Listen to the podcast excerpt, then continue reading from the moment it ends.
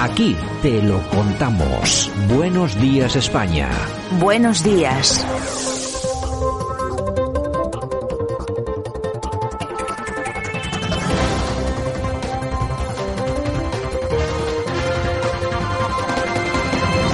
Bueno, pues ya estamos en la portada, nuestra zona de análisis. Lo hacemos como cada mañana con el profesor Sergio Fernández Riquelme. Don Sergio, ¿qué tal? Buenos días. Muy buenos días, Santiago. Bueno, ¿qué tal? ¿Todo bien? Ya se va acercando Nochebuena, Navidad. Ahora sí que estamos a un paso. ¿eh? Hoy es día 21. Y esperemos que sean sin restricciones, porque al paso que vamos bueno, yo creo que restricciones, pues estamos muy cerquita de que las haya. En todo caso, va a haber sitios en los que se celebre una Navidad de una forma mucho más feliz y otras, pues de una forma más infeliz. Es lo que ha ocurrido, por ejemplo, lo que va a ocurrir en Chile. Después de estas elecciones, otro país, eh, suramericano, inmerso en el bolivarismo este rancio y en este comunismo que parece que no hay forma de detener de ninguna manera. El país más próspero, más estable y más desarrollado de, Hispanoamérica ha caído también en manos del movimiento bolivariano, ¿no? Decía Bertrand eh, Russell que el hombre puede ser científicamente manipulado, ¿no? Y se demuestra en primer lugar con la ciencia política. Eh, un candidato que había perdido en la, en la primera vuelta, un candidato que no conocía prácticamente nadie, de repente, como pasa en otras latitudes, es elevado por el globalismo para contener pues a la única opción que quedaba en el centro derecha, la opción soberanista de Cas. Al final, Chile está demostrando que la gran batalla es entre ese globalismo que es capaz de pactar con el diablo y los movimientos soberanistas que resisten eh, como pueden en Europa y, en América. Una mala noticia para Hispanoamérica, el, último país prácticamente que quedaba, queda Uruguay, queda algún país centroamericano, pero prácticamente todo el continente va a la deriva, sobre todo por, el centro derecha tradicional. Recordemos que Sebastián Piñera no resistió al envite de este movimiento globalista de izquierda, eh, aceptó una nueva constitución, aprobó todas las leyes que quiso eh, y le preparó el camino para que Boric eh, se convirtiera en el presidente de Chile. Bueno, pues las la cosa está como, como está. Yo creo que ahora mismo todo lo que es pues eh, América Latina, la verdad es que es un gran problema, eh, perfectamente controlado por todos los herederos del Foro Sao Paulo, etcétera, etcétera, etcétera. Es lo que hemos importado a España. Todavía hay, parece que hay personas que no se acaban de enterar de que es exactamente lo mismo que tenemos en España y así nos está yendo. Y la verdad es que a esto se le ve eh, muy mala, muy mala solución, Sergio. Además, eh, no sé, hombre, vamos a ver, ha sido todos contra Cas, es decir, eh, también ha sido una, una batalla eh, enorme y bueno, tampoco el candidato, el resultado tampoco ha sido malo. No, ha sido un resultado muy bueno, mostrando que la, la, única alternativa que hay a este globalismo que es capaz de pactar a izquierdas y a derechas radicales es, es el soberanismo, es el nacionalismo eh, social como el que planteaba el gran problema es, como he señalado antes con la cita de, de Russell, que científicamente se nos intenta eh, manipular continuamente. Eh, a Chile eh, se llegaba con, un discurso que hablaba de la desigualdad en Chile, de la pobreza en Chile, de la falta de derechos en Chile, ¿no? Y eso ha calado, eh, se ha manipulado a la población con ese discurso, ha triunfado, pero claro, hay que pensar cómo están los países del entorno, cómo están los países que ya han pasado por la experiencia eh, bolivariana, ¿no? Países mucho más pobres, países con una tasa de desigualdad brutal eh, que, claro, hay que contraponer a lo que era Chile y que eh, y Boric y, todos sus grupos han denunciado pues esa situación en Chile que era mucho mejor que la que había en el resto de, de, Hispanoamérica, ¿no? Científicamente, como se ha demostrado en Chile, también nos pueden manipular. En todo caso, bueno, es lo que es lo que hacen siempre. El problema es que la gente se lo cree. De todas formas, fíjate que nosotros en España llevamos mucho tiempo importando eh, material pues que no en muy buenas condiciones, pues bueno, eh, tenemos una serie de políticos en España eh, que han venido de Argentina, por ejemplo, bueno, nosotros tampoco somos tan malos para eso, hemos sido capaces de exportar, ¿no? A Chile, este hombre, ya sabes tú, que tiene vinculaciones catalanas, eh, parte de su familia eh, viene de Cataluña, así que bueno, también sabemos nosotros mandar cosas, cosas malas para el, para el exterior, ¿no? Claro, se acepta pues un discurso globalista que utiliza pues a la nueva izquierda como una herramienta para ganar el, poder. Eh, recordemos que Pepe Mújica, que era uno de los abanderados del movimiento bolivariano en, Hispanoamérica, llegaba a pactos eh, continuos con, los grupos de George Soros, ¿no? O como los demócratas eh, y Joe Biden se han manifestado a favor de un gobierno de Boric con el Partido Comunista, ¿no? Es decir, que el movimiento bolivariano ha sabido reinventarse muy bien y para sobrevivir pues ha importado pues ideas de España y de Europa y también aliados muy poderosos. Y al final pues la única resistencia que ha perdido pero con un buen resultado pues son los nacionalismos eh, y soberanismos más sociales como el de Cast en, en, en, Chile que lo han intentado pero claro lo tenían prácticamente todo en contra. Eso de Andalucía hoy entra en vigor Rocío Romero en el ocio ¿no? y en los restaurantes y además la Junta de Andalucía dice que cuidado que en las terrazas también se podría pedir Rocío. Sí, muy buenos días. Bueno, atención a esto porque es muy interesante a todos nuestros oyentes para que escuchan bien. Es una reportera de televisión que está en Andalucía, va a recabar una información de una persona que se encuentra en la terraza de un bar. Y ocurre esto. Por ejemplo, si nos queremos sentar dentro de este bar a desayunar. Si vamos a quedarnos a desayunar en la terraza, es opcional, aunque hay muchos eh, bares y restaurantes que ya han anunciado que sí o sí van a pedir este pasaporte COVID, por ejemplo, para tomar un café en la terraza, como está haciendo este señor, que yo le voy a preguntar, buenos días, ¿a usted le han pedido el pasaporte COVID? Eh, no he entrado dentro. Pero de todas maneras, si me lo piden, me vuelvo para atrás inmediatamente, vamos. No voy a entrar en ningún restaurante que se preste a esta dictadura de control social que no sanitaria. Bueno, vaya por Dios. Eh, cada uno piensa como, como quiere. Bueno, claro. Bueno, pues... Bueno, este se, ha quedado la reportera de una pieza, Sergio. Buenísimo este vídeo que ha circulado eh, profusamente por las redes sociales. Decía Stalin que los periodistas no tienen que dar las noticias, sino que educar a las masas, ¿no?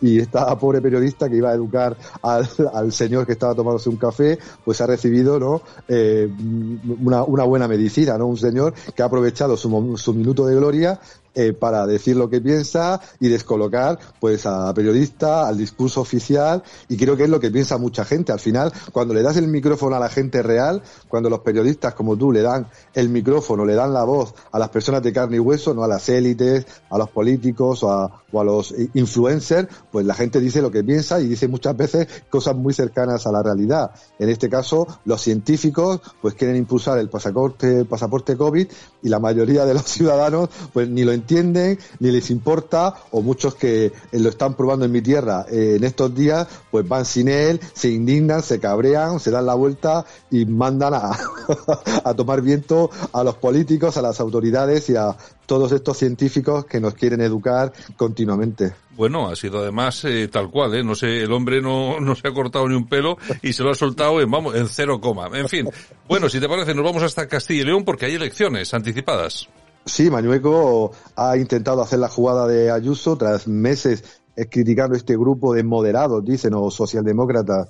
A la ultraliberal Ayuso, pues ha visto que eh, no tenía un apoyo real por parte de Ciudadanos, que entre bambalinas parece que se estaba eh, maquinando una moción de censura contra el gobierno del Partido Popular y ha dado el paso, ha, convocado elecciones, ha destituido al, gobierno de, Ciudadanos, a los miembros del gobierno de Ciudadanos, con el gran IGEA a la cabeza y se abre una nueva perspectiva electoral en España que obviamente va a mostrar por primera vez si el PP está dispuesto a apartar con Vox a nivel institucional, es decir, si va a permitir la entrada de Vox en gobiernos que lidere el Partido Popular. Un gobierno que quiere trabajar con eficacia necesita, por un lado, confianza y lealtad entre sus miembros y, por otro, sustento y estabilidad en las Cortes de Castilla y León. Sobre la confianza, en estos momentos la confianza se ha roto por la falta de lealtad de los socios del Partido de Ciudadanos. Bueno, estamos volviendo a hablar otra vez. Regresamos al discurso de la desconfianza ciudadano, Sergio lógica eh, porque parece que se habían reunido eh, con el PSOE y, con el pequeño grupo por Ávila para negociar enmiendas eh, al presupuesto de la comunidad autónoma y eso lo ha visto Fernández Mañueco como un ataque casi personal, ¿no? Y ha decidido, por tanto, acabar con el gobierno y convocar elecciones, ¿no? Unas elecciones que van a demostrar si el PP tiene horizonte de colaborar con Vox en futuros gobiernos porque uno de los líderes de, de Vox, Buxadé, acaba de señalar que va a ser la última vez que Vox va a apoyar de manera externa a cualquier gobierno del PP, sino que va a exigir estar dentro en Castilla-La Mancha y en las próximas elecciones que se vayan a producir.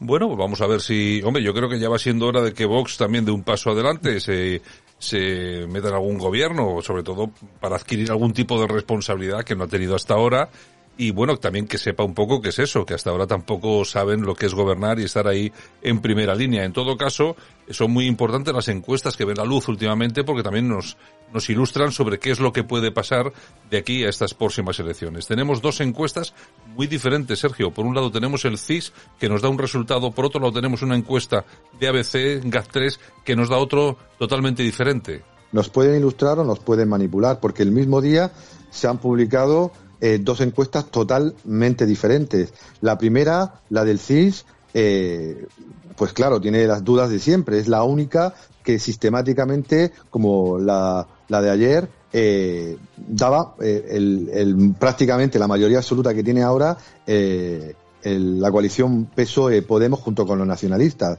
Es decir, que el PSOE saca los mismos resultados e incluso mejores que en las últimas elecciones, ¿no? Además, hunde al Partido Popular con poco más del 20% y eso sí rescata un poco con el 14,6% a Vox, ¿no?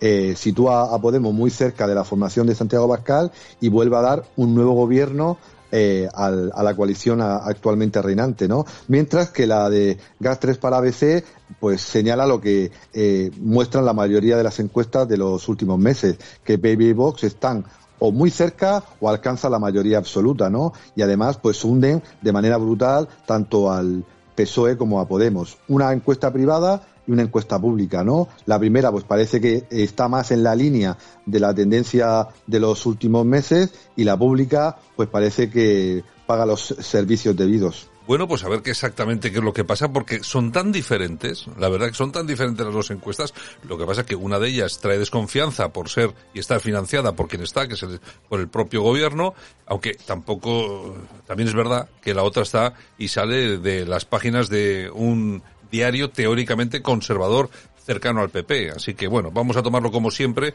que es lo que hacemos aquí, que son, pues bueno, cogerlo, cogerlo con, como, con papel de fumar, porque yo creo que son tendencias más que nada, y espero que así se queden de momento. Bueno, quien sí ha hablado, el señor Simón, nos ha dicho esto. Yo personalmente creo que eh, después de dos años necesitamos eh, recuperar progresivamente nuestra vida social, pero ahora mismo en concreto quizás no sea el mejor momento. Todos sabemos que la mezcla de personas de diferentes grupos sociales con diferente, que provienen de diferentes escenarios epidemiológicos genera riesgos importantes. Si eh, por la razón que sea acaban mezclándose, acaban cenando juntos, acaban comiendo juntos, se tienen que extremar las medidas de protección personal y de control de transmisiones en reuniones. Si hay que comer con dos chaquetas, pues se come con dos chaquetas pero con las ventanas abiertas. Bueno, pues el señor Simón recomendando que tenemos que comer con dos chaquetas y con las ventanas abiertas, Sergio. Con lo que dicen este tipo de personajes, comprendo cada vez más a la gente que puede pensar que nos están manipulando con el tema del coronavirus, ¿no? Después de dos años creo que lo que necesita la gente es más libertad, más seguridad, más ciencia y menos comentarios fuera de lugar. Eh, después de dos años durísimos, donde hemos perdido a familiares, donde se ha perdido libertad, donde se ha perdido trabajo, pues eh, siempre pues estos chascarrillos ¿no? de, de, científicos supuestos sobre que a la hora de cenar en familia o de cenar con, con amigos pues tomemos precauciones pues prácticamente no del, del, pleistoceno pues tiene pues muy poca gracia y además creo que es poco didáctico no en este tiempo donde se está cuestionando cada, por parte de cada vez más eh, personas pues las vacunas los confinamientos los pasaportes covid etcétera etcétera pues creo que es necesario que la población tenga más certezas más seguridades y menos menos eh, tonterías para salir en televisión.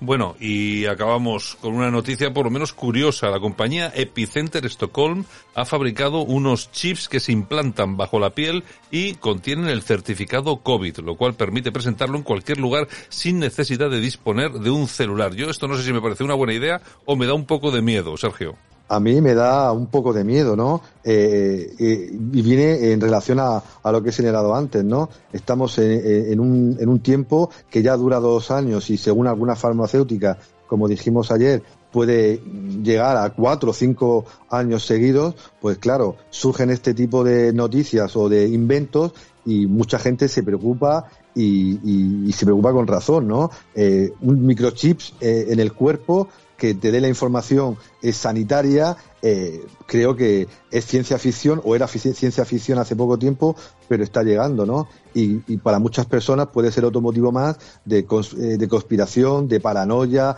de, teorías complicadas, pero claro, no creo que sea una solución crear eso, ¿no? Cuando mucha gente no tiene acceso eh, ni siquiera a que le den el, el, certificado COVID ahora en su centro de salud que está totalmente saturado noticia tecnológica llamativa, pero que esconde pues muchos de los miedos que tenemos eh, cada vez más ciudadanos ante esta epidemia que no acaba. Bueno, la cuestión es eh, controlar. Bueno, lo primero, ya si inventan este, este, este chip para controlar el tema del certificado COVID, bueno, después vendrá otro chip para controlar alguna otra cosa. En fin, don Sergio, mañana regresamos. Hasta mañana. Venga, hasta mañana, un abrazo fuerte.